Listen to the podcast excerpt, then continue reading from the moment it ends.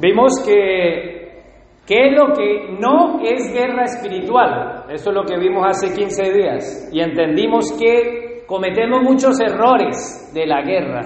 Y en la guerra, por lo normal, siempre hay errores. Pero en lo espiritual, muchas guerras son llevadas espiritualmente no como Dios manda.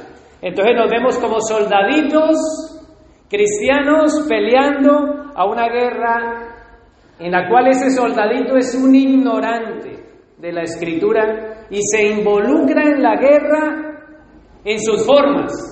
Entonces, ese soldadito que cree que está haciendo una guerra está gritándole a Satanás, Satanás fuera, le está zapateando, le está hablando en lengua, lo está atando, lo está desatando, le está preguntando el nombre, le está diciendo, Satanás, te arrebato todo lo que me has robado, le está eh, cosiendo, amarrando, lo mete en la cárcel, después se, se le sale. Bueno, ese cristiano está reclamando posesiones, lugares, está echando la sangre de Cristo por todo lado para que el Señor lo proteja y como un santero cubano está ahí desportijando y hablando palabrerías que no es guerra espiritual. Y para aquellos que quieran profundizar, pues ahí la tiene la predicación en las redes sociales hace 15 días. Hace 8 días vimos que sí estamos en una guerra espiritual. No es que neguemos la guerra espiritual. Y que tenemos un enemigo que la palabra de Dios la menciona.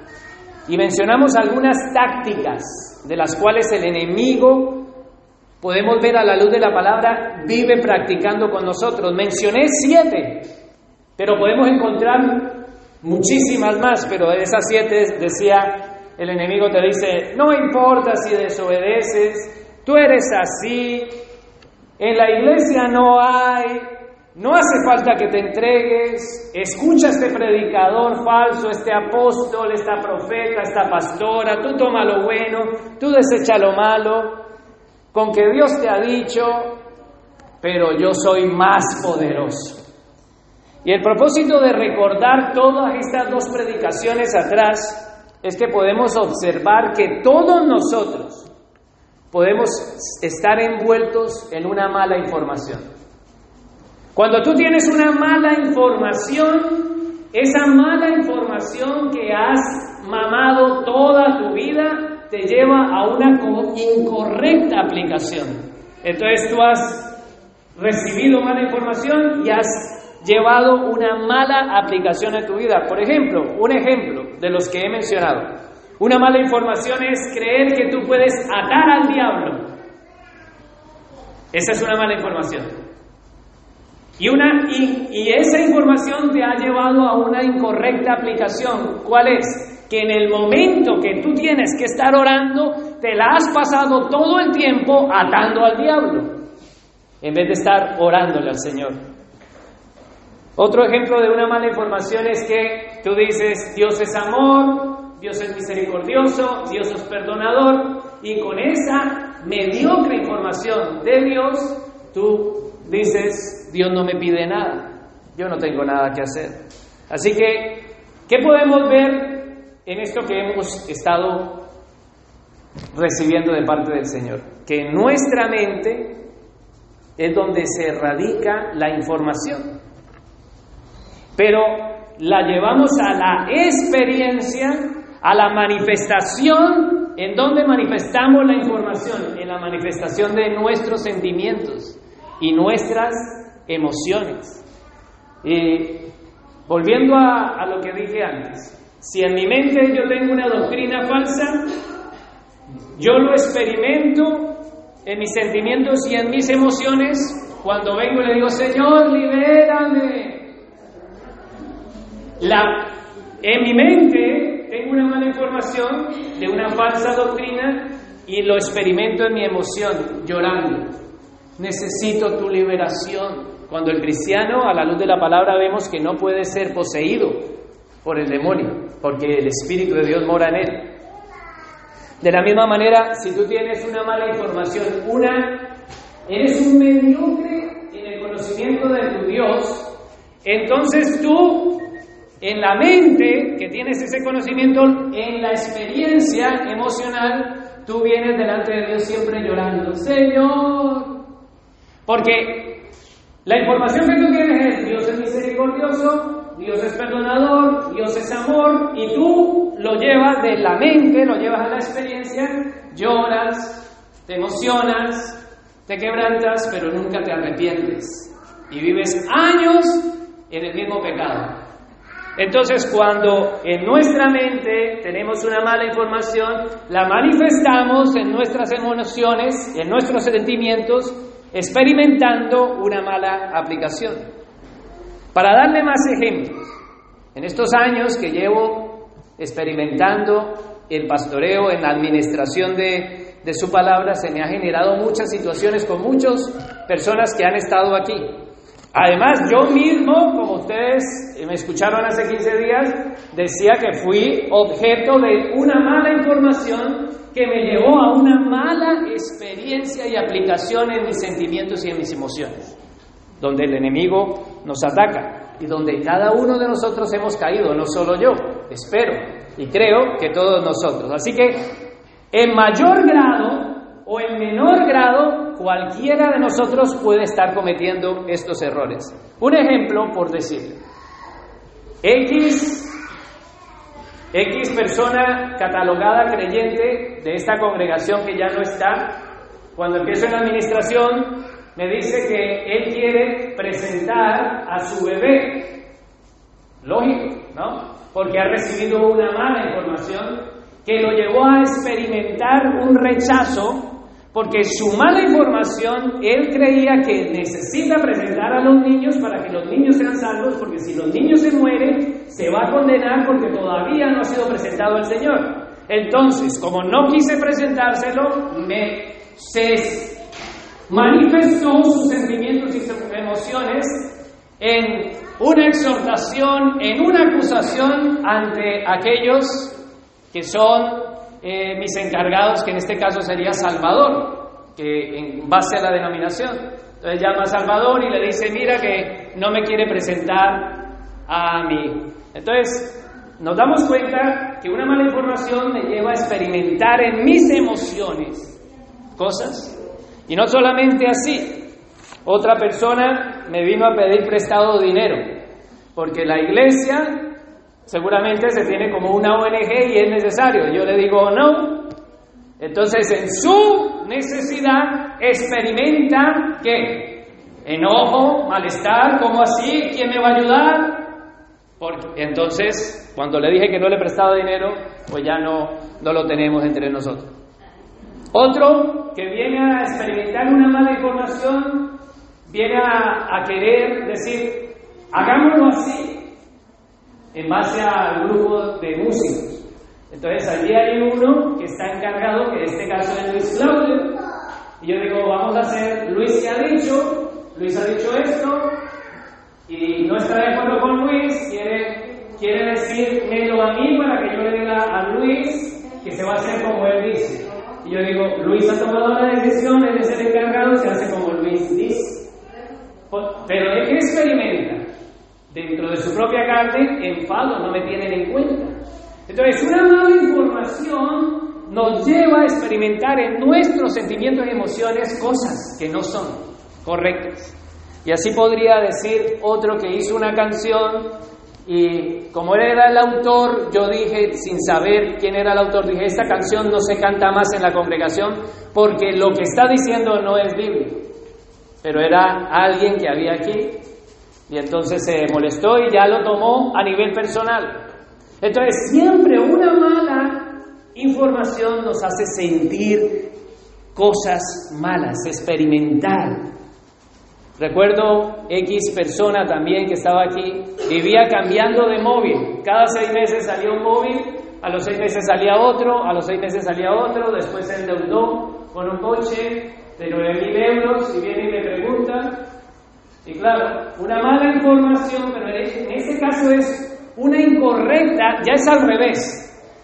Él parte de los sentimientos y las emociones. Él que quiere experimentar. Tengo el mejor móvil, cada seis meses tengo el mejor coche, mira, me estoy endeudando y está, no tiene información. Entonces yo le doy la información y se enfada.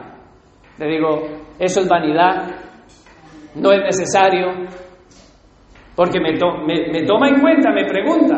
Entonces cuando yo le digo, ¿tú qué quieres? Decirme algo y que yo te responda lo que tú quieres oír. Entonces, por los dos lados Satanás nos ataca. Primero, si tenemos mala información nos lleva a experimentar malas emociones. Pero también podemos partir de que no tenemos información y estamos haciendo lo que sienten nuestras emociones. Así que una idea perversa en donde en nuestra mente nos lleva a afectos perversos en nuestras emociones.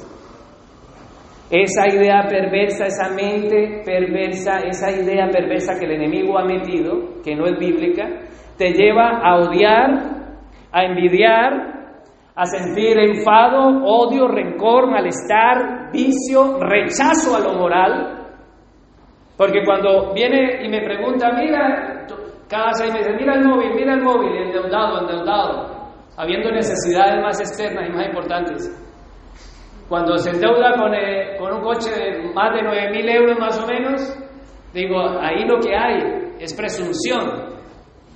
Rechaza lo moral y se va porque no se le dice lo que quiere, porque en sus emociones está centrado, anclado en sus emociones. Es lo que me estás haciendo sentir no me gusta.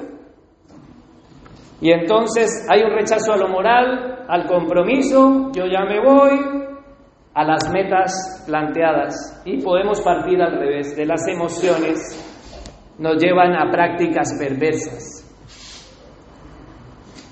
al adulterio, a la fornicación, a robar, a mentir, a gritar.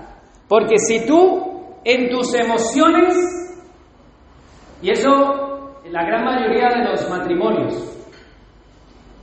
lo experimentamos. ¿Por qué? Porque estamos al lado de nuestra prójima o nuestro prójimo, ¿no? Pero cuando nuestra prójima o nuestro prójimo sea esposo o esposa, esposa o esposo, me está haciendo sentir algo, en mis emociones, si yo me anclo, lo que voy a llevar a la práctica es incorrecto a la buena información. Y me voy a poner a gritar, a discutir y va a ser quién grita más. Porque estoy partiendo de lo que yo siento, pobrecito de mí, que tú y yo no me dejo. Y si no, pregúntenle a mi esposa. Yo sé que ustedes ahí en sus casas no se pelean. Yo soy el que necesito ir a, estos cursos matrimoniales que están dando aquí. Pero me alegro. Pero antes que, que antes estos ataques y artimañas que Satanás emplea contra nosotros son artimañas y ataques que emplea contra nosotros los que no somos víctimas. Vuelvo a repetirlo, no somos víctimas. Porque tú recibas el ataque, porque tú recibas esas artimañas, no te hacen una víctima. Y lo que no puedes es decir, soy una víctima, porque ya le estás creyendo. No, Él es el tentador que fue vencido por Cristo. Él, su posición es un tentador que me ataca y que trae artimañas, pero yo no soy una víctima. Víctima si Cristo no hubiera muerto por mí. Entonces, ante los ataques de Satanás, ante las artimañas de Satanás, Dios ha provisto para nosotros cómo enfrentar la batalla. Porque si hemos visto hace 15 días que no es guerra, hace 8 días que son las artimañas, esas siete que más se usa Satanás, hoy vamos a ver que la guerra en sí no la tenemos que pelear nosotros, Él es el que pelea la guerra. Pero la guerra en base a la confrontación del enemigo. Lo que nosotros debemos de hacer es enfrentar al enemigo. Debemos de resistir al enemigo. Debemos protegernos del enemigo y esperar que Dios nos libre del enemigo. ¿Quién es el que libra nuestras batallas? Cristo, el Señor. No nosotros. Nosotros debemos de esperar el ataque. Pero vuelvo a hacer énfasis para que aquellos que están en esta congregación en espíritu, alma, cuerpo y mente, que es lo que necesitamos en este momento. Pero para aquellos que están solo en cuerpo, alma, porque todavía no está muerto, pero su mente ya no está, vuelvo a hacer el énfasis. Porque lo que estoy diciendo es que el enemigo te ataca en la mente para que te haga sentir algo que no es acorde a esa información que estás recibiendo. Entonces él te está diciendo, está haciendo como calor. Y él por ahí entra, ya anoche me acosté tarde, estoy cansado, no desayuné, tengo que poner el arroz, tengo que ir a trabajar. Uy. Bueno, y lo que debemos de entender es que somos atacados en nuestra mente. Y ese ataque se manifiesta en nuestras emociones y en nuestros sentimientos. Pero hace ocho días, hace quince, vimos que lo que no debemos de es jugar a pelear. Hace ocho días vimos que el enemigo no es mayor, no es más fuerte que nosotros.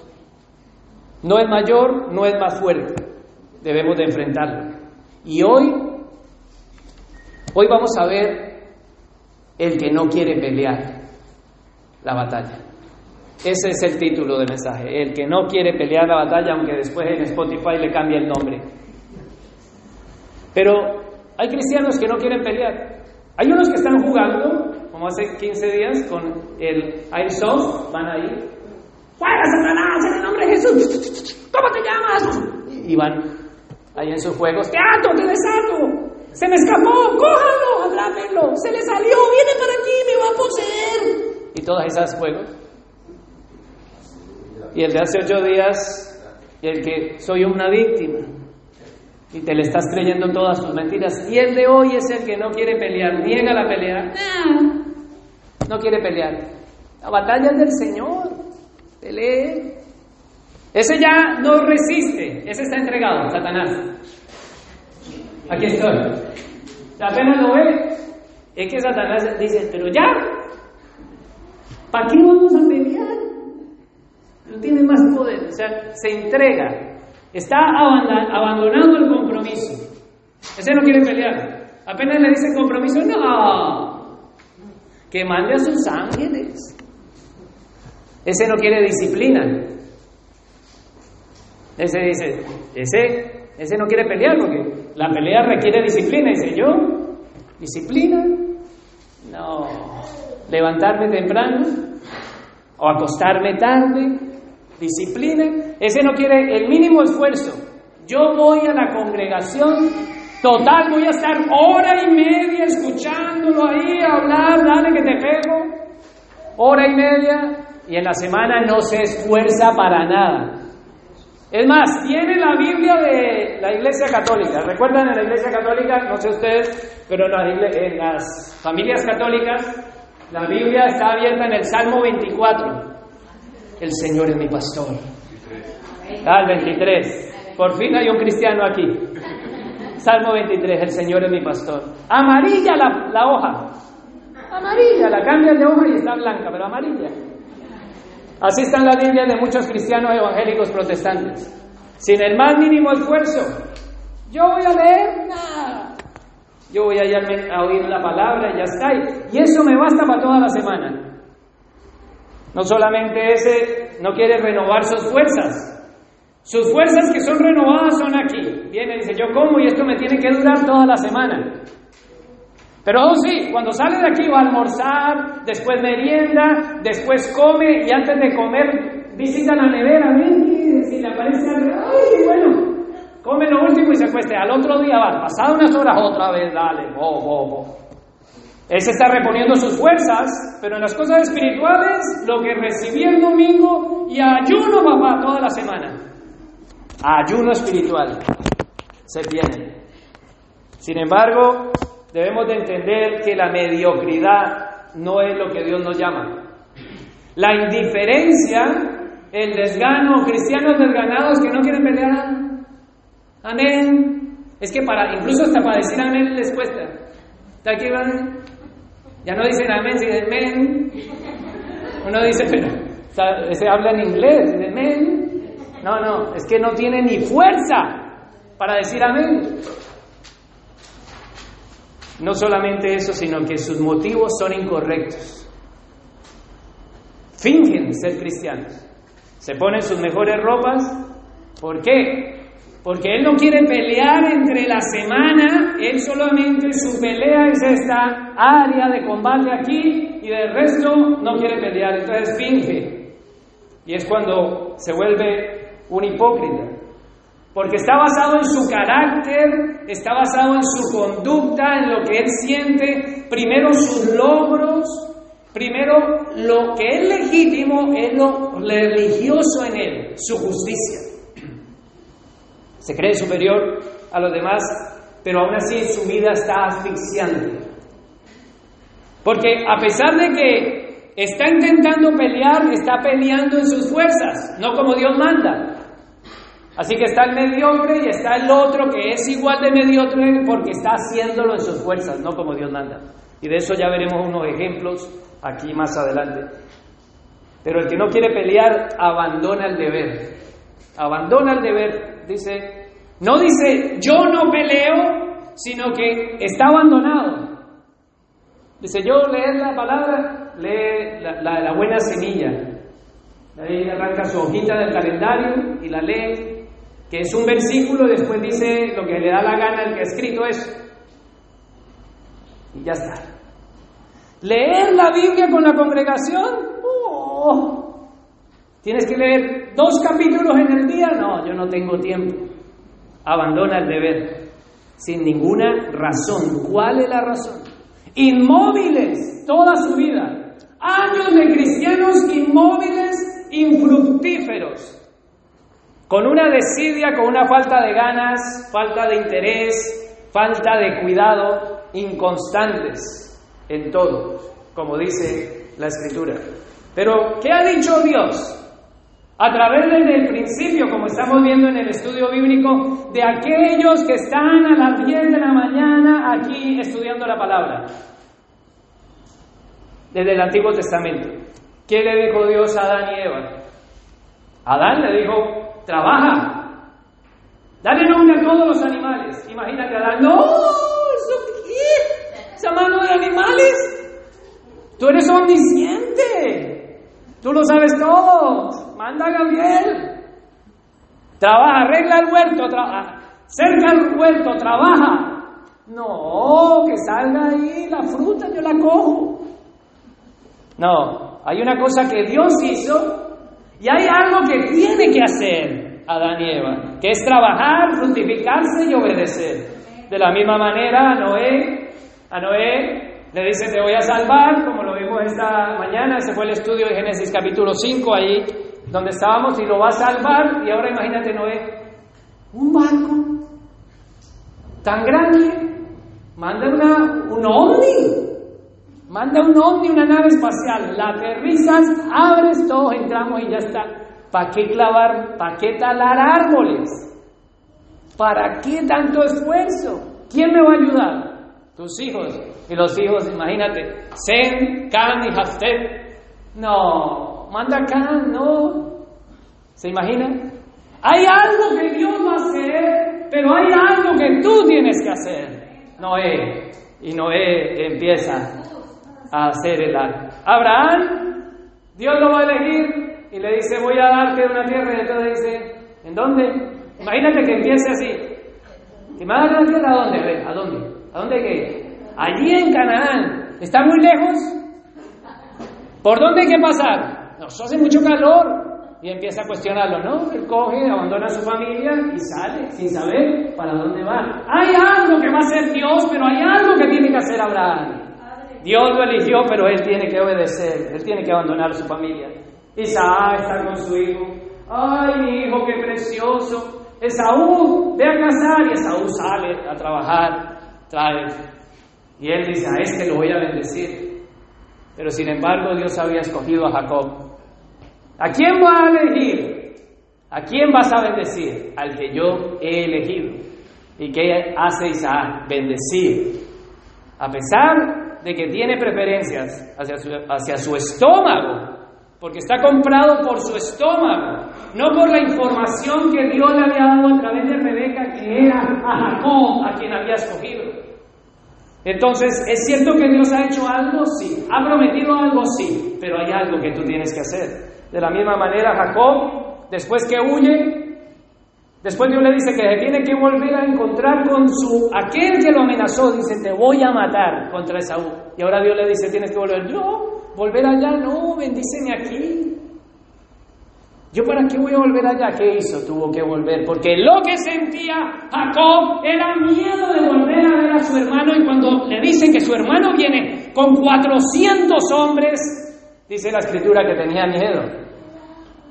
Que temía por su vida, ¿no? En el contexto que podemos observar, eso es lo que vemos. Entonces, ¿en dónde se están parando aquellos que dicen la escritura? ¿Se están parando en sus emociones? se están parando en lo que sienten, en el camino tan largo que tienen que recorrer y están diciendo, no, no, no, en ninguna de esas cosas. Sin embargo, el Señor llama a Saúl y le dice, ve y destruyelos a todos. Saúl viene y no mata al rey, mira las ovejas, Dios le ha dicho que destruya y dice, no, ¿para qué vamos a matarlas? Después las tiene así, después viene el Señor por medio de su profeta y le dice que es ¿Qué, es todo eso? ¿Qué son esas ovejas? Ah, es que yo, yo las escogí para ti, para hacerte un sacrificio. Dios manda algo, pero tú tienes que hacer algo. ¿Y él qué hizo? Escoger lo que él sintió, no lo que Dios mandó. De la misma manera, David debería de estar en la guerra, en los tiempos de la guerra, dice la escritura en Samuel. Dice que David sube al tejado y mirando en su terraza dice, ¡uh! ¿Quién mandó? ¿Esa quién es? Llama a su sirviente, mira, ¿esa quién es? Ahí bañándose la Betsabé. ¿Ah? Porno en vivo. Pero no porque ella lo estuviera haciendo, sino porque él la está buscando. Y después suicidio y de todo. ¿Qué? ¿En dónde se paró? Dios había mandado que estuviera ahí. Dice la escritura que en los tiempos donde los reyes debían de estar en la guerra, David estaba en su terraza perdiendo el tiempo diciendo, ¿quién mandó? Parando sus deseos y después trajo varias consecuencias. Entonces, es cierto que a la luz de la palabra, a través de todos estos textos que he mencionado, Dios ha hecho algo, pero algo tenemos que hacer nosotros. Así que el pensar que yo no tengo que hacer nada, nada tengo que hacer. De la misma manera, Adán, Eva, Noé, Abraham, Isaac, Jacob, Saúl, David, todos podían, ah, que lo haga él, que lo haga él, que lo haga él. Y así estamos nosotros los creyentes, pensando que yo no tengo que hacer nada. Yo no soy nadie. Yo no soy de esos. Yo no soy Adán. Dios no tiene un propósito conmigo. Entonces estamos entregados, el creyente que no quiere pelear está entregado en las manos de su enemigo Satanás. Y no entregado para condenación, está entregado para sufrir las consecuencias a las cuales él va a sufrir en esa negación de lo que Dios le ha mandado hacer. Gracias. Así que Dios hace algo. Dios ha hecho algo contigo. Y si nos vemos, estas personas se hubieran parado así, Canaán, yo aquí en Ur de los Caldeos ir hasta Canaán. La otra vez estuvimos viendo el contexto geográfico con algunos del otro grupo de estudio bíblico y habían caminado 108 kilómetros. ¿Ah? Es mucho. Imagínate cuando le dice, ve a buscar a tal persona, ve a buscar, yo voy a ir, mándale un WhatsApp. Y el problema es que el contexto nuestro es ese. El cuando la iglesia se ha sentado y no quiere pelear. Porque es cierto que el Señor ha obrado en poder y nos ha levantado entre los muertos y nos ha dado vida, porque estábamos muertos y nos ha dado vida. Pero Él, el que nos ha levantado, nos dice, tú tienes que fortalecerte en ese gran poder. No fue que Él te levantó y ahora tú eres poderoso. El día que tú te convertiste, ¡wow! Sansón, pues, ¿no? Nadie puede conmigo, ¿no? No. Hemos sido operados por ese poder, pero Dios nos está diciendo, ah, tú tienes que fortalecerte en ese poder. ¿Cómo te tienes que fortalecer? Pues Él te da las herramientas para pelear la batalla, pero tú te pones a mirar, yo no soy David. David que mate a Goliat. Otro que mate a Goliat. Otro que enfrente la guerra. Otro que pelee. Y ese es el engaño del diablo el pensar que tú no tienes que pelear. Todos hemos sido llamados porque la escritura nos está diciendo allí, vamos a Efesios capítulo 6, versículo 10, para que nuestra hermana nos lo proyecte. Por último, fortalezcase en el gran poder del Señor. Si tiene la reina Valera, la reina Valera. Por lo demás, hermanos míos, fortaleceos en el Señor y en el poder de su fuerza. ¿Qué es lo que tenemos que hacer? Fortalecernos. ¿Va a venir alguien a fortalecerte? No. ¿Tú no tienes que fortalecerte? No, tú tienes que fortalecerte porque es toda la iglesia llamada a fortalecerte. pero el, cristiano no se quiere ejercitar. Porque eso es como decir que tú vas al médico y el médico te dice, oye, tienes que bajar de peso. Tienes que caminar más. Tienes que dejar de comer todo lo que estás comiendo. Tu nivel de peso está sobre esto. Los triglicéridos, el colesterol por la nube y todo. Fortalécete. Entonces tú sales con el diagnóstico, ¿no? Ah. y que te puede dar un infarto porque te, estás ahogado de todo y estás, está tu corazón hinchado, bueno, te la pone de todas las formas. Y ahora te dice que te fortalezcas y tú sigues en las mismas. ¿Tiene que venir el médico a hacer el ejercicio por ti? ¿Tiene que venir el médico a hacerte la comida? ¿Tiene que venir el médico a quitarte la Coca-Cola de dos litros que te zampas? ¿Tiene que venir tu esposita a hacerte la ensalada? ¿La culpa de quién es? Del que no se fortalece. Y el Señor nos está diciendo que nos debemos de fortalecer. Pero sacamos lo espiritual y lo espiritual como que yo no tengo nada que hacer. Cuando aquí nos está diciendo, oye, fortalécete en el Señor. Hay algo que tienes que hacer. En el 6.11 me dice que debo de tomar toda la armadura. Pónganse toda la armadura de Dios para que puedan hacer frente a las artimañas del diablo. Entonces, en el versículo 10, ¿qué es lo que tengo que hacer? Fortalecerme. En el 11, ¿qué tengo que hacer? Ponerme algo. Y eso demanda un ejercicio del creyente, no de nadie más. Eres tú y yo y el que me está escuchando por, por el audio, Dios nos está llamando a fortalecernos y a ponernos algo para protegernos. Eso es como cuando sales y tus padres o tu madre te dicen, lleva el paraguas, te va a llover. ¿No? No, no va a llover. Después vienes todo chorreado. ¡Llovió! ¡Me mojé! ¡Achí! ¡Achí! No, no te dije que te protegieras, que llevaras el paraguas. No, es que pesaba. Yo creí, yo sentí, yo no vi la necesidad. No, es que no está para que nos centremos en lo que sientes y en tus emociones, sino en lo que dice la palabra. Y la palabra dice, toma toda la armadura de Dios, póntela, protege. Él dice en el 6.11, para hacer frente a las artimañas del diablo. ¿Qué tienes que hacer? Ya hemos dicho, fortalecerte, o sea, ejercitarte. Segundo, ¿qué tienes que hacer? Ponerte para protegerte. Y tercero, ¿qué tienes que hacer? Hacerle frente al diablo. Pero no como vimos hace 15 días, sino hacerle frente como Dios manda. No hacerle frente en el sentido de decir, ah, Satanás, ¿no? Yo te dejo quieto, tú me dejas quieto. Quieto, hermano, ¿no? Como dicen los ñeros allí en Colombia, quieto, quieto, hermano. Y si me deja quieto, yo no dejo quieto, ¿no?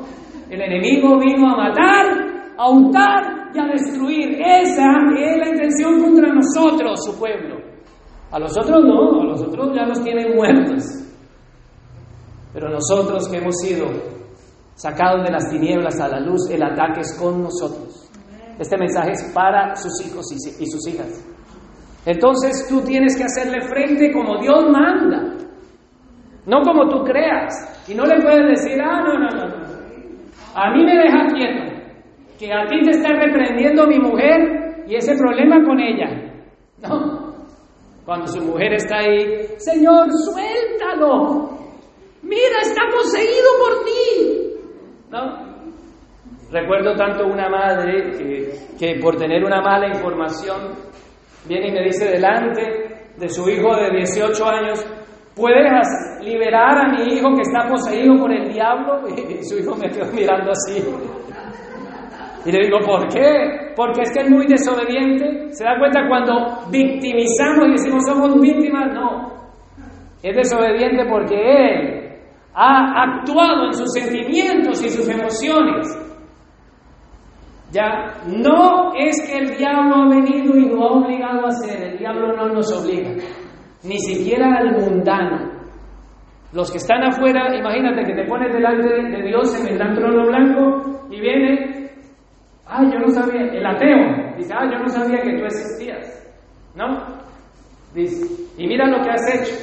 No puede decir, ah, fue Satanás el que me obligó, no, porque si no, entonces Dios, ¿qué justo es? Si Satanás es culpable, tú eres inocente, entra al gozo de tu Señor, ¿no? Tú no has hecho nada. Santa Paloma, ¿no? Entonces, iglesia, hazle frente a quién? 6.12. Porque nuestra qué? ¿Qué tienes? ¿Qué tienes? Una lucha. Entonces, Tienes que fortalecerte, tienes que ponerte para protegerte, tienes que hacer frente y tienes que luchar. Pero aquel que no quiere luchar, no lee aquí en 6.12, porque nuestra lucha. ¿Cómo es tu lucha? Él te está diciendo, hay algo que tú tienes que hacer, tú tienes que luchar. Y ahora yo quisiera observando el texto y mirando esto en el 6.12, porque mi lucha es contra quién? Pues contra Satanás y todas sus huestes, ¿no? Si Dios no quisiera que luchara, pues simplemente hubiera cogido a Satanás de aquí de los cuernitos, Satanás, ven aquí, pon una patadita, todos los demonios, pon, y nosotros estábamos felices, sin Satanás. ¿Sí o no? Estábamos, y lo único que teníamos era rosas entre nosotros. ¿Qué pasa, Luis? Porque, ¿qué, me mira? ¿Qué, qué, qué?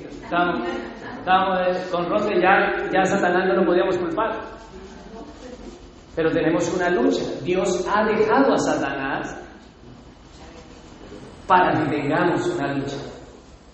Porque si la voluntad de Dios fuera que no lucháramos, nos quitaba Satanás. Dios dejó a Satanás caminar en el huerto del Edén o no. ¿No estaba ya Adán y Eva y el, mocoso ahí saltando por ahí? ¿O no? Dios lo dejó y Dios lo ha dejado para que enfrentemos y entendamos que tenemos una lucha. Así que no sigas diciendo, no, yo no tengo una lucha, no, yo no me meto, yo no oro para alterar las cosas espirituales, yo no le pido a Dios, yo no leo la Biblia para que Satanás me deje tranquilo, yo hago lo mínimo como para tener las fuerzas, no, esas fuerzas del mal las ha dejado el Señor. Y tú por decir, no, yo no voy a luchar, yo no voy a pelear, yo no voy a hacer esto, no creas que el enemigo no va a venir como río contra ti. No lo creas. Él va a venir como río, porque para eso Dios lo ha dejado. Entonces Satanás está puesto y no ha sido quitado para eso. ¿Para qué Dios lo ha dejado? ¿Para que nos ataque? Claro, en la medida que Dios permita el ataque. No como Él venga, Él dice, venga, yo me lo cargo, Dios. O sea, Él no toma decisiones y dice, a este le quito un ojo. No me puede quitar un ojo si no pide permiso a Dios. Y lo vemos bíblicamente. Así que el Señor dejó recursos para que podamos sufrir la voluntad del Padre que es ser atacados y vencer las artimañas del enemigo. ¿Cómo? con la armadura de Dios. 6.13. 6.13 dice, por lo tanto, otra vez lo dice, como lo dice en el 6.11, el 6.13 dice, pónganse. ¿Qué se tienen que poner? Toda la armadura. ¿De quién es? Ah, la armadura es de Dios, no de nosotros. Entonces, ¿de quién? Vamos paso a paso, los que ya están adelantados, que aquí es que se vuelven muy disciplinados. Vamos paso a paso. ¿Para qué debe de ponerte la armadura de Dios? Para protegerte. ¿Pero de quién es la armadura? De Dios, no es tuya. La armadura es de Dios.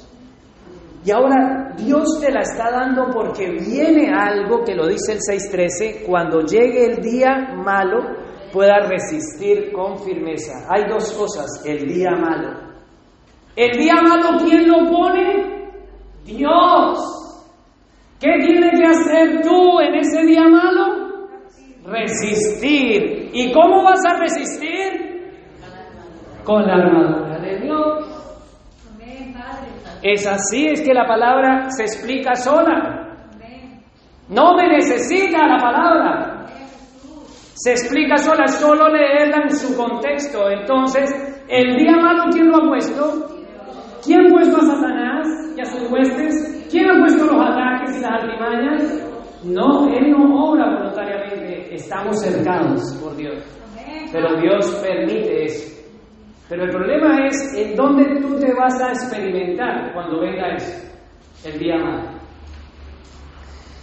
Pero cuando tú tienes claro esto, que hay algo que tú tienes que hacer, que no es Dios que tiene que hacer. Dios no va a venir y te va a coger y va a decir, a ver, hijo, vamos a ponerte la armadura de Dios. Saque el pie y, te pone el calcetín. El, otro calcetín, a ver, ¿visto al niño? A ver, chupete, Chupete ya, te cambio el pañal y tú, ah, gu, gu, gu, No.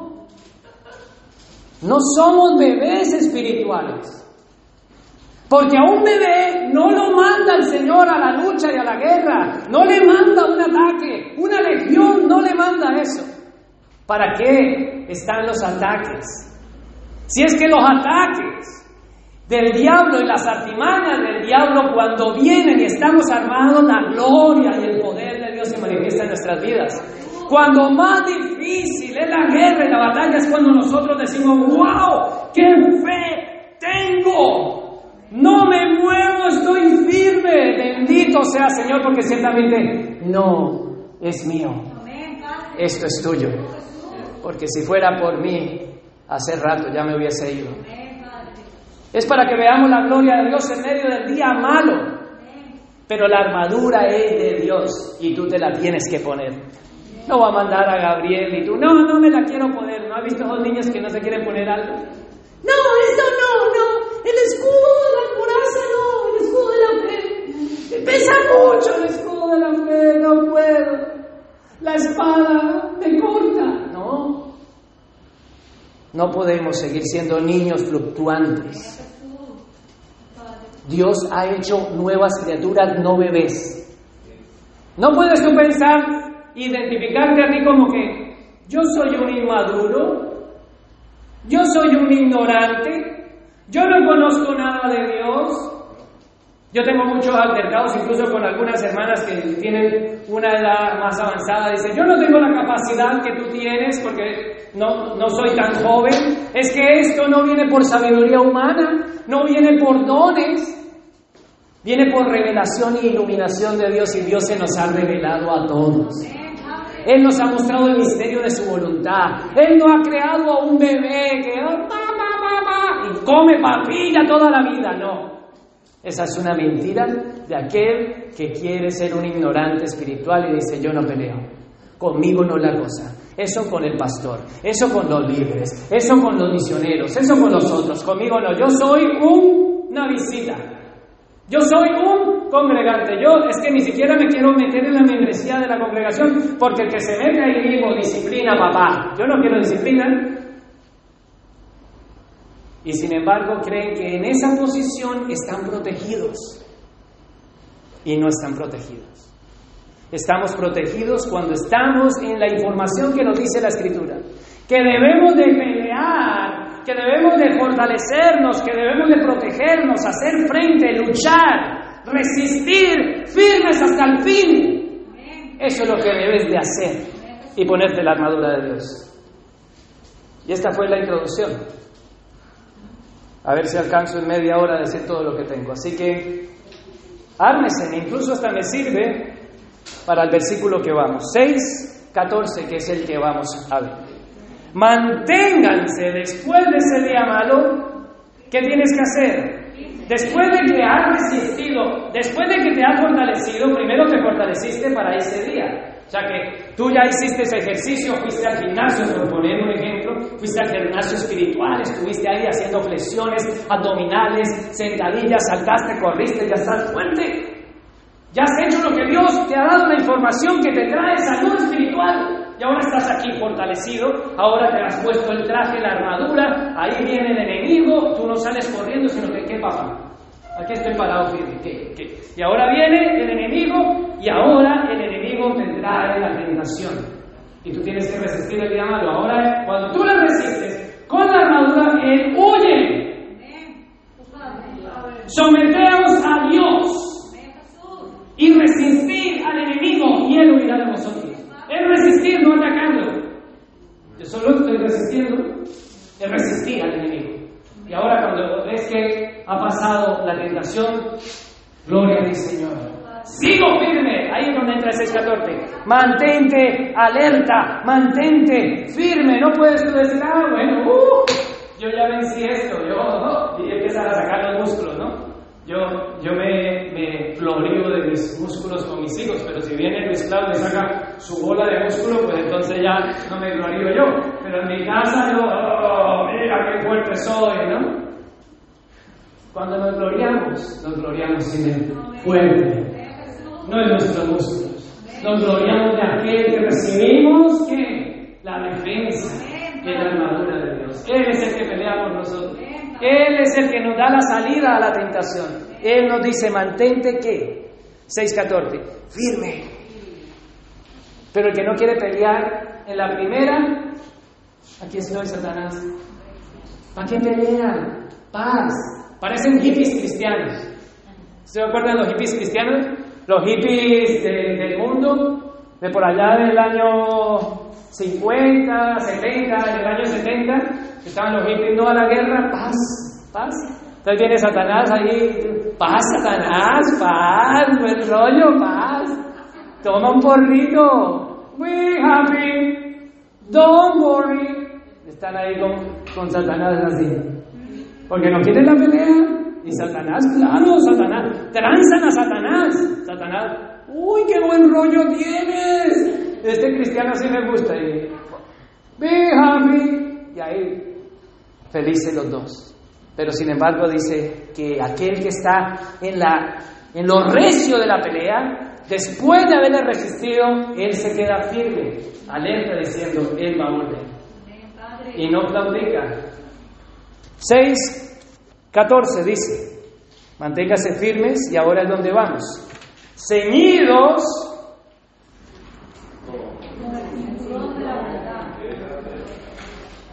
Esa palabra ceñidos, nosotros pueda que no la entendamos en nuestro contexto. Y debemos de entender qué es la palabra ceñidos. Para eso voy a pedir a mi hermana que, que Primera de Pedro 1.13, vamos a Primera de Pedro 1.13 para aquellos que, que tienen sus Biblias y para aquellos que no la tienen, por favor, la van a proyectar. Primera de Pedro 1.13 y me van a esperar porque yo la tengo que buscar aquí también en mi Biblia. Primera 1.13, quisiera que la viéramos en la Reina Valera, en la Reina Valera primero y después la vemos en la nueva versión internacional, a ver qué, qué dice la nueva versión internacional. ¿Lo tienen? En la, en la Reina Valera dice, por tanto, ceñid los lomos de vuestro entendimiento, ¿no? En, en, el, en Efesios 6:14 dice, ceñidos en el cinturón de la verdad, ceñidos. ¿Qué es ceñidos? En el 1.13 aquí, por tanto, ceñid los lomos de vuestro entendimiento. Si yo tengo que tener el entendimiento en mis lomos, pues ciertamente yo soy el más bruto de aquí porque tengo menos culo que cualquiera de los que están aquí. Y el que tiene más entendimiento es el que tiene mejores posaderas. ¿No? Pero ceñid vuestros lomos, vamos a la nueva versión internacional. Primera de Pedro 1.13, ¿qué dice? Por eso, dispónganse para actuar con inteligencia, tengan dominio propio, pongan su esperanza completa en la gracia que se les dará cuando se revele Jesucristo. El ceñidos es disponeos para actuar. Entonces, cuando Él dice, manténganse firmes, firme, pero yo me tengo que ceñir el cinturón de la verdad, es estar dispuesto para actuar otra vez. No decir, bueno, ya pasó, ya está. Gloria a Dios, ¡uh! ¡Qué bien! Y se acabó. No, dispuesto para actuar. Dispuesto para actuar para aquel que ha hecho todo lo que he dicho antes, ¿no? Y dispuesto para actuar de aquel que desde el primer momento se está fortaleciendo en el Señor y Él se está disponiendo. Él deja de tomar gaseosa, Él hace unas ensaladas, Él deja de comer a deshoras, Él se empieza a cuidar, empieza a caminar, baja de peso y sus triglicéridos y su colesterol baja y tiene una buena salud. Se ha fortalecido. Y está dispuesto para actuar. Pero el que no quiere pelear no está dispuesto para Dios nunca. No quiere no está dispuesto. Ceñíos es dispónganse para actuar con inteligencia. Eso es lo que dice la palabra ceñíos en Efesios 6:14. En Efesios 6:14 dice, manténganse firmes, ceñíos con el cinturón de la verdad. Ceñíos es dispuestos para actuar. Ajustate el cinturón de la verdad. Está dispuesto. No es que haya un cinturón o una correa de la verdad que aquí vamos a empezar a vender las correas. Decir, mira la correa de la verdad, ponte la correa de la verdad. No. El ceñíos es estar dispuestos para la verdad. Vamos a ver otro ejemplo. Lucas capítulo 12. Y en este ejemplo podemos ver también la palabra ceñidos. ¿A qué se refiere? Lucas 12, 35. En la Reina Valera nos habla también de ceñidos. ¿Lo tienen? Lucas 12:35 dice, estén en la Reina Valera, estén ceñidos vuestros lomos y vuestras lámparas encendidas. Eso dice la Reina Valera, ceñidos. ¿Pero qué es ceñidos? Vamos a la nueva versión internacional. Manténganse qué? Listos entonces la palabra ceñidos es dispuestos a actuar listos, mantenerme listo. Y me encanta la nueva versión internacional, mira lo que dice, la están proyectando. Lucas 12, Lucas 12, 35 dice, mantente listo. 12.35. Con la ropa bien ajustada y la luz encendida. Y ahora no vaya a ser que yo reciba llamadas de unos, de unos hermanos y me digan, hermano, ¿qué pasa? Que mi esposa ha llegado a la casa y está toda vestida con la luz encendida y acostada y se porque usted ha dicho que hay que estar listo y preparado, vestido. Se da cuenta que una mala, incorrecta interpretación lleva a una mala, incorrecta aplicación. Entonces aquí dice que yo me tengo que estar listo con la ropa bien ajustada y la luz encendida y acostado esperando. No. 6.14 dice, mantente firme, ceñido vuestros lomos. Lucas 12, déjalo ahí en Lucas 12.35, nos dice, mantente listo. Primera de Pedro 1.13, para aquellos que escribieron, dice, dispuestos, ceñido vuestros lomos, dispuestos a actuar. ¿Estamos entendiendo qué es estar ceñidos? Dispuestos, listos. Y vamos a leer todo este capítulo, a ver si me alcanza el tiempo, de Lucas 12, 35. Vamos a leerlo de corrido, versículo a versículo, así que necesito que todos estén. Los que no lo encuentran, por favor, léanlo allí.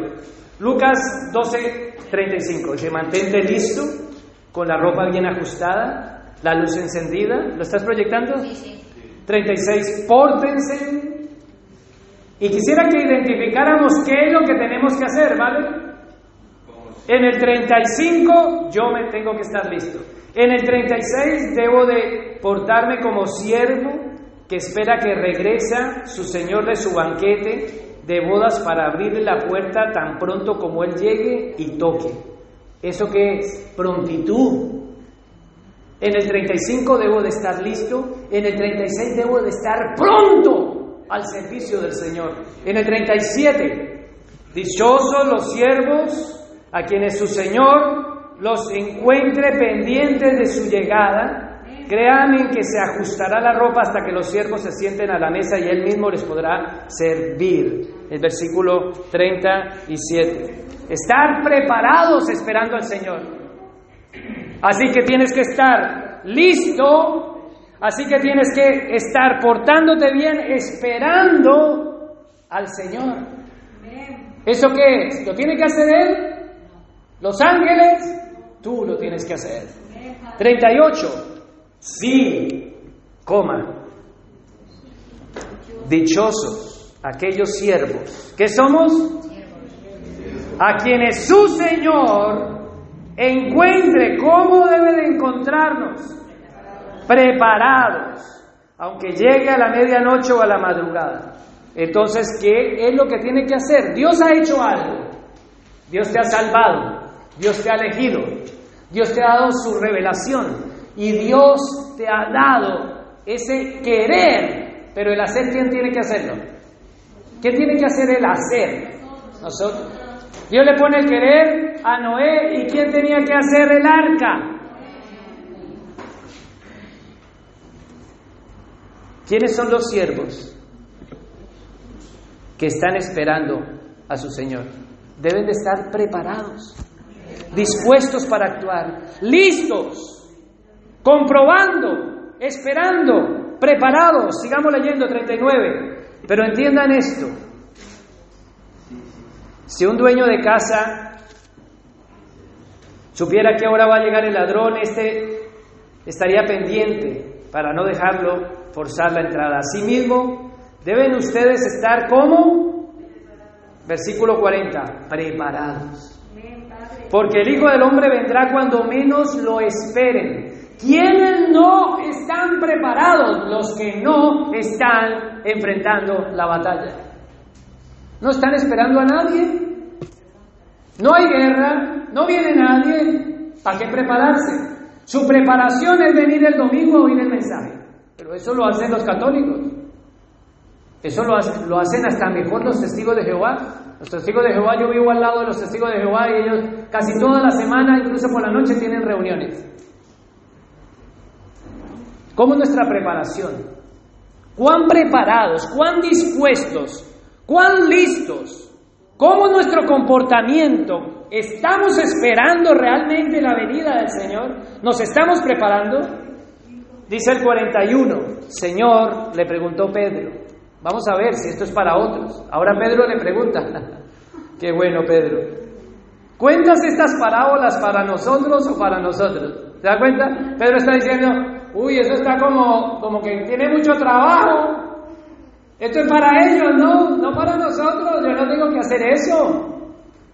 Y ahora le responde el Señor en el 42, donde se halla un mayordomo, ¿cómo? Donde se halla un mayordomo, ¿qué? ¿Qué tenemos que ser, iglesia? Mayordomos fieles. ¿Por qué somos mayordomos? Porque nada es nuestro, ni nuestra vida, ni nuestro tiempo. Tú no puedes decir, yo no tengo tiempo. No tienes tiempo. 24 horas de vida que te dio el Señor y no tienes tiempo. Yo tengo familia. ¿Quién te dio la familia? Yo tengo esposo y esposa. ¿Quién te dio esposo? Hay muchas que están solas y solos. Pero siempre no estamos dispuestos para actuar para las cosas del Señor. Para las cosas de Dios no quiero involucrarme, no quiero pelear. Pero sin embargo el Señor dice, donde se haya un mayordomo fiel y prudente, quien su Señor deja encargado de los siervos para repartirles comida a su debido tiempo. Dichoso, versículo 43, ¿qué dice? Dichoso el siervo cuyo Señor al regresar lo encuentre cumpliendo con su deber. ¿Qué tiene que hacer el mayordomo? Cumplir con su deber. Pero nosotros, deberes, nada. Yo no quiero picar la ensalada. Pizza cinco minutos. Ahora hay hasta espagueti. ¿Qué día había uno que haciendo un espagueti? Espagueti que es el plato más fácil del mundo. Espagueti enlatado. ¡Pim! Un minuto. Espagueti. Ya está el espagueti. Yo flipaba, yo decía, espagueti, que es mi plato favorito porque es lo más fácil. Agua, espagueti. Ya está. No, en el microondas. Nadie, estamos en, la generación del mínimo esfuerzo. Sin embargo, el Señor nos está llamando. El Señor nos está llamando a decir, disponeos para actuar, porque hay una lucha que pelear. Disponeos, están listos. Ajusten bien su ropa, ceñíos su cinturón con la verdad, listos a enfrentar la batalla, resistiendo al enemigo, armados de la armadura de Dios. El primer elemento de siete que vamos a ver es el cinturón de la verdad. Pero ese cinturón no es nada si tú no te lo ciñes. La actitud es todo en la armadura de Dios. Imagínate tú bien armado, y está ahí arrastrando la espada y viene uno, no, viene ese diablo. Y va a le da una vuelta, ay, casi le quito la cabeza. No, una actitud. Es que hay muchos que vienen a la congregación obligados. Hija, ven, hija, ven, por favor. Vale. Vienen forzados. Por eso a mí no me gusta que forcemos los niños a nada la actitud del creyente.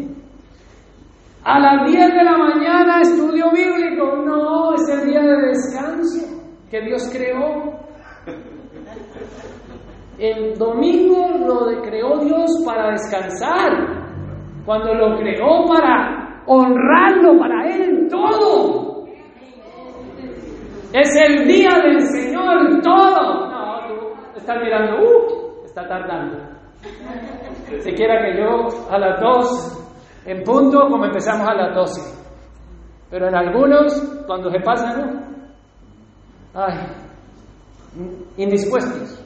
Indispuestos aquí, sentados para oír, forzados, no dispuestos de ninguna manera, no diligentes, porque todo es una pega. No queremos hacer lo que el Señor dice aquí en el versículo 43. Dichoso el siervo cuyo Señor al regresar lo encuentre cumpliendo su deber.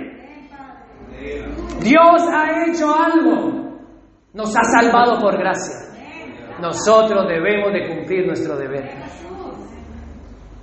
Dios ha dado una promesa de salvación. Nosotros debemos de entrar en el arca. Pues, imagínate, Está el oso perezoso porque el oso perezoso caminó hasta el arca. Y tú no puedes caminar, no, la iglesia está muy lejos. Me manden un taxi, no me llevan, no me traen. No hay dinero, no hay otro, el calor, no, el coronavirus, no, todo.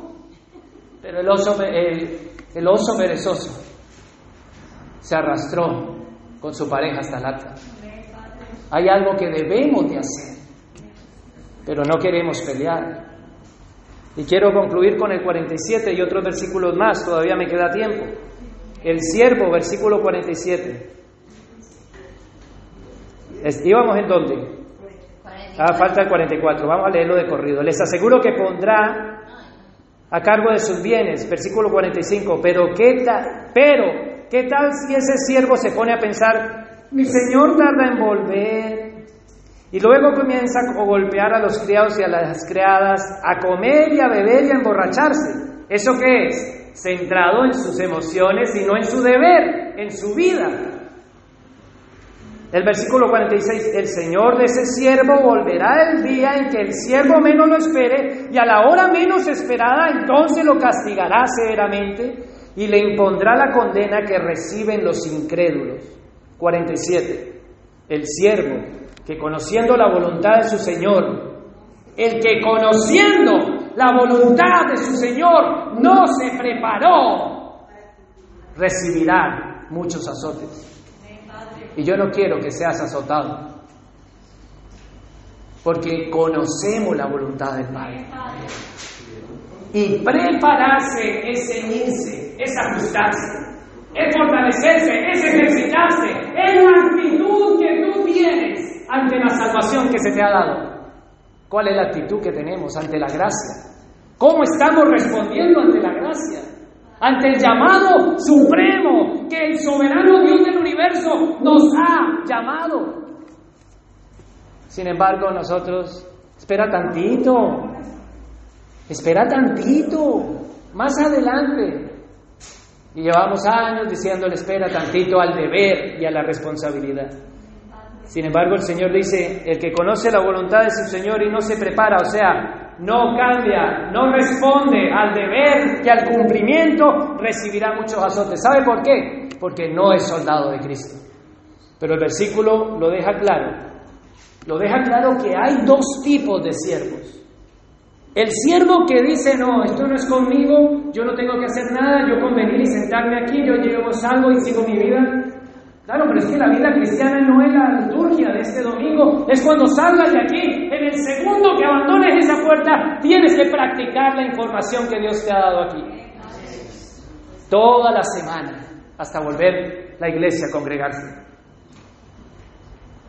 Así que hay dos tipos de siervos, los que no pelean, los que no quieren hacer nada, los que no, están, no quieren pelear, no quieren cumplimiento, pues ese recibirá muchos azotes, pero el 48 es el otro siervo, veamos el 48. En cambio, sí, el que no la conoce y hace algo que merece castigo, recibirá pocos golpes. A todo el que se le da mucho, se le exigirá mucho. Y al que se le ha confiado mucho, se le pedirá mucho. Si Dios te pide que hagas algo, pero hay consecuencias si no respondemos a eso. No podemos decir, somos salvos por gracia, las obras no cuentan, yo no hago nada. Aquí nos lo está dejando bien claro el Señor. Y ahora sí termino, concluyo en estos minutos que me quedan son las la 1 y 46, me quedan minutos para concluir. Segunda de Timoteo, y nos demos cuenta que todo aquel que ha sido llamado por el Señor debe de entender claramente para qué Dios lo ha llamado. Porque muchos cristianos son como los musulmanes, que creen que van al cielo para recibir un harén ¿no? Un harén es que allá hay muchas mujeres, ¿no? Pero los cristianos, eh, no hombres, no están pensando eso, pero sí están pensando, yo voy a ser salvo para irme para el cielo. Entonces, esos que no están haciendo nada piensan que en el cielo van a llegar y van a estar sentados al lado del ángel con un arpa, escuchándolo. Tirín, tirín, y el ay, qué bonito tocas. No vas a hacer nada. Porque la vida que has llevado aquí es la vida que quieres llevar allá. Vidas infructuosas. Desaprovechando el tiempo, porque como es mi tiempo, yo hago con mi tiempo lo que a mí se me dé la gana. Y en lo que está diciendo la escritura es que ese siervo debe de prepararse para hacer la voluntad de su Padre. Vamos a segunda de Timoteo, capítulo 2, Versículo 3, segunda de Timoteo 2, 3. Segunda de Timoteo 2, 3 dice, comparte, ¿lo tienes? Nuestros sufrimientos como qué? Como buen soldado de Cristo Jesús. No, el soldado, esa idea que el soldado es el pastor, qué ignorante eres. Vete para la iglesia católica, allá sí hay un papa. Aquí no hay papa. Yo no soy superior a ninguno. El que piense que esto es solamente para mí está totalmente equivocado. es católico en sus raíces todavía. La mala información, porque la gran mayoría venimos del catolicismo, que ha tenido es, no, los sacerdotes son ellos, los entregados son ellos, los que son llamados al deber y al servicio son ellos. Todos somos soldados de Jesucristo. Él nos tomó por soldados, porque la escritura nos está diciendo que todos confrontaremos el ataque para que la gloria de Dios se manifieste, para que cuando seamos echados en el horno de fuego podamos ver la salvación, para que cuando estemos en la fosa de los leones podamos ver la boca cerrada de los leones. Pero para cuando estemos en el Coliseo romano, se nos decapite y nos coman los leones. Sea que nos salve o sea que no, del Señor somos. Pero somos soldados de Jesucristo. No hay papa. ¿Cuál es tu posición en las filas de la iglesia? ¿Cuál es tu actitud? ¿Y cómo está tu cinturón? Hay algunos cristianos que tienen el pantalón abajo. Ahí van caminando así, como cuando los niños les baja el pantalón y no pueden avanzar, como tienen el pantalón abajo van así. ¡Mami! ¡Mami! Toda la vida. Hay que levantarse el pantalón, ceñirse el cinturón, ajustarse y tomar una actitud. La actitud que Dios manda de un soldado de Jesucristo. ¿Cuál es la actitud? Versículo 4. Ningún soldado que quiera agradar a su superior se enreda en cuestiones civiles. Vuelvo a leerlo. Ningún soldado que quiera agradar a su superior se enreda en cuestiones civiles. ¿Quién es nuestro superior aquí? Si entra alguien y dice, ¿quién es el superior al mando? Cristo el Señor. Si viene entra un yihadista ¿quién es el superior al mando? Cristo el Señor. ¿Quién va a morir? Todos nosotros. Ah, el otro el que dice, "Mm, mis hijos. Pues que si entra un yihadista, resulta que no fue que se le escaparon a los dos ángeles que estaban activando tú allí, se le entró yihadista, ¿no? Sino que si ha entrado, es el día malo que Dios ha escogido para entregarnos y llevarnos a su gloria. Si vamos en el avión, ¡Mayday, mayday! y vamos para abajo, ¡ay! Y vamos para abajo, ¡ah! Vamos para abajo. Debemos de morir confiados en Cristo. Señor, si es tu voluntad, Padre, te entrego mi espíritu. Gozosos en el día malo, resistiendo al enemigo, agradando a nuestro Señor, pero cuando nuestra información es mala, nuestros sentimientos y emociones son malos. Y entonces todos pagan escondederos a pesos. Yo, uh, ahí tienen mucho que a las 10 de la mañana estudio Biblia. Gente que quiere compromiso, quiere, pero sin esfuerzo. Y no es como Dios manda. Es como Dios manda. ¿A quién estamos aquí para agradar? ¿A mí? No, al Señor nuestro Dios. Y claro que yo no estoy para agradarle a nadie. Muchos se han ido.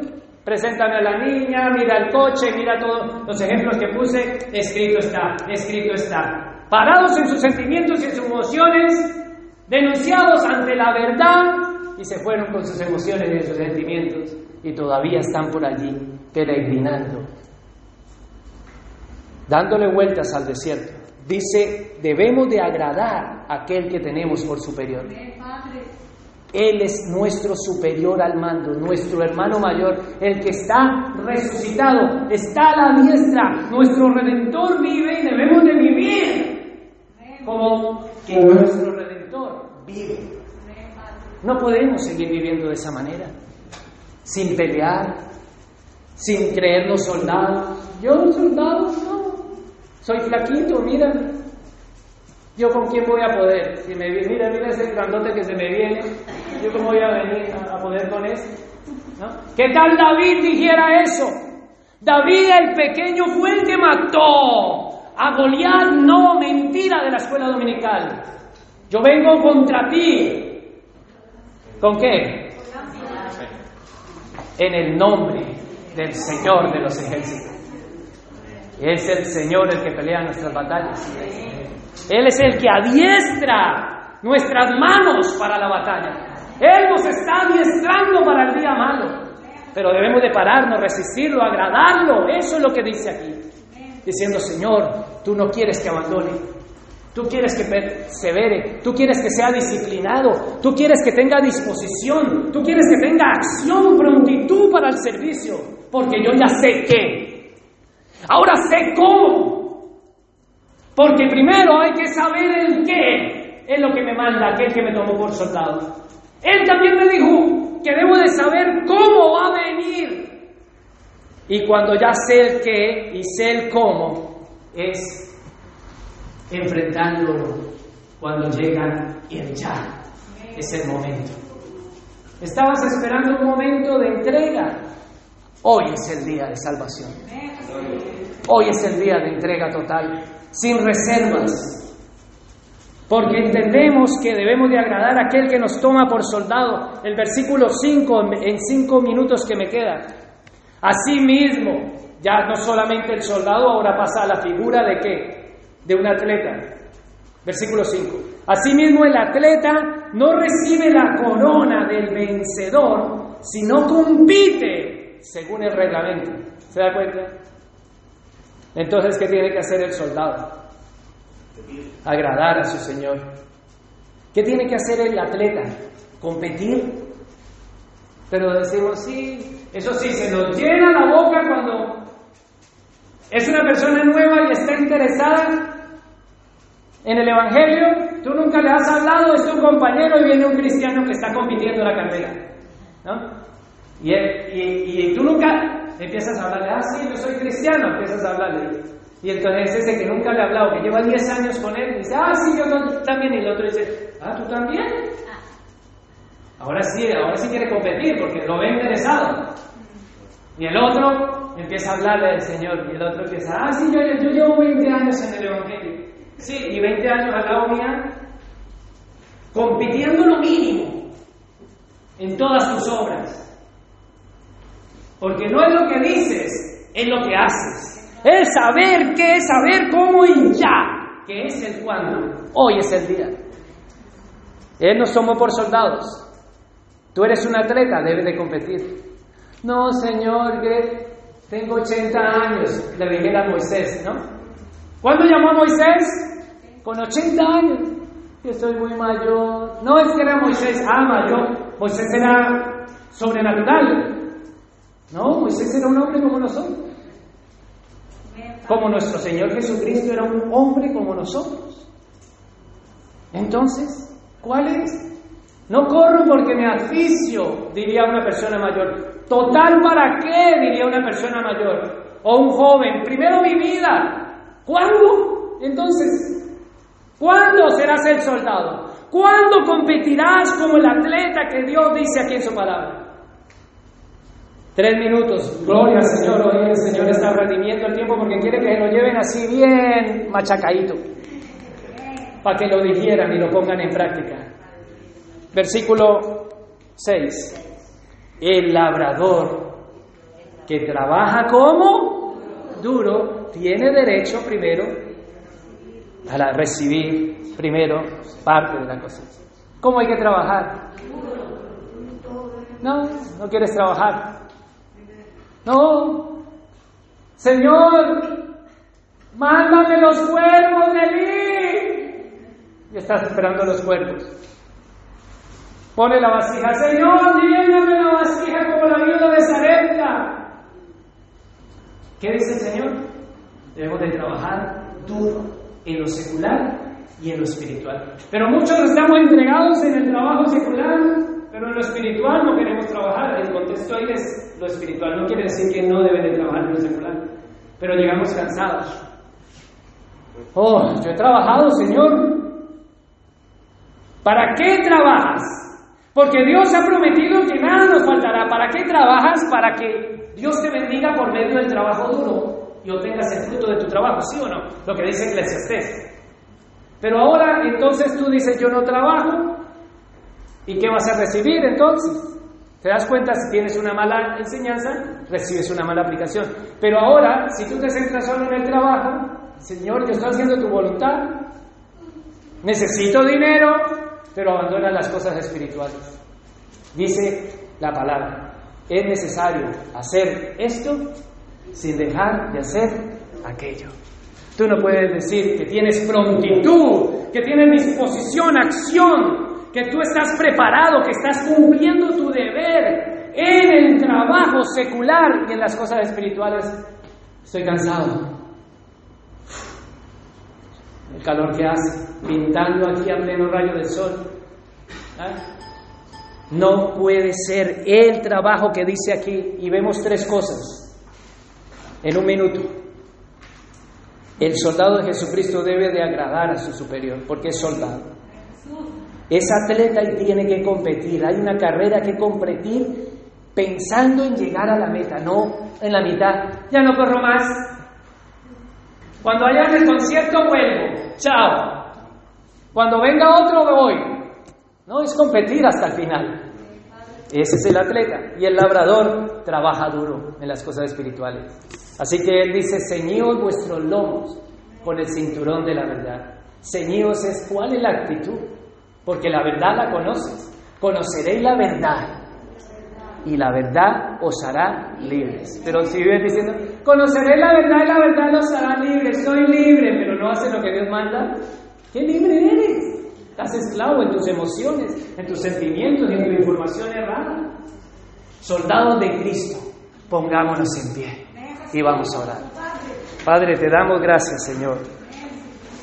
Porque como dice tu palabra, Padre, en el Salmo 144, versículo 1, para aquellos que nos oyen y aquellos que apuntan la última vez, Bendito sea el Señor, mi roca,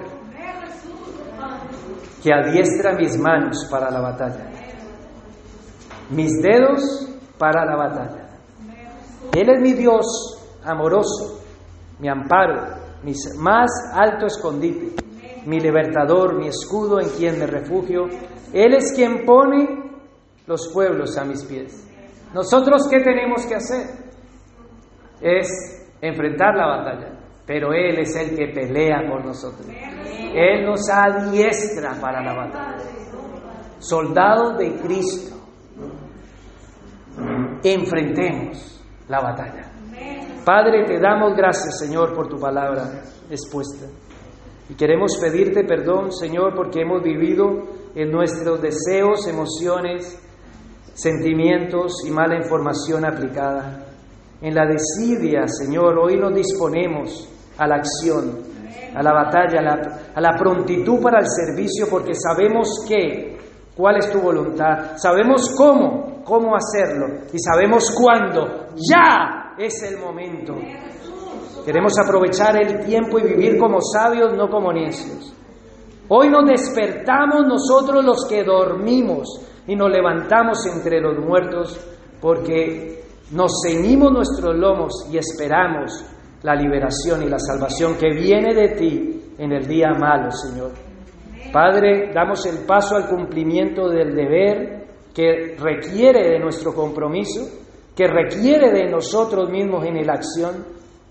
Señor, sabemos quién eres, nuestro comandante en jefe.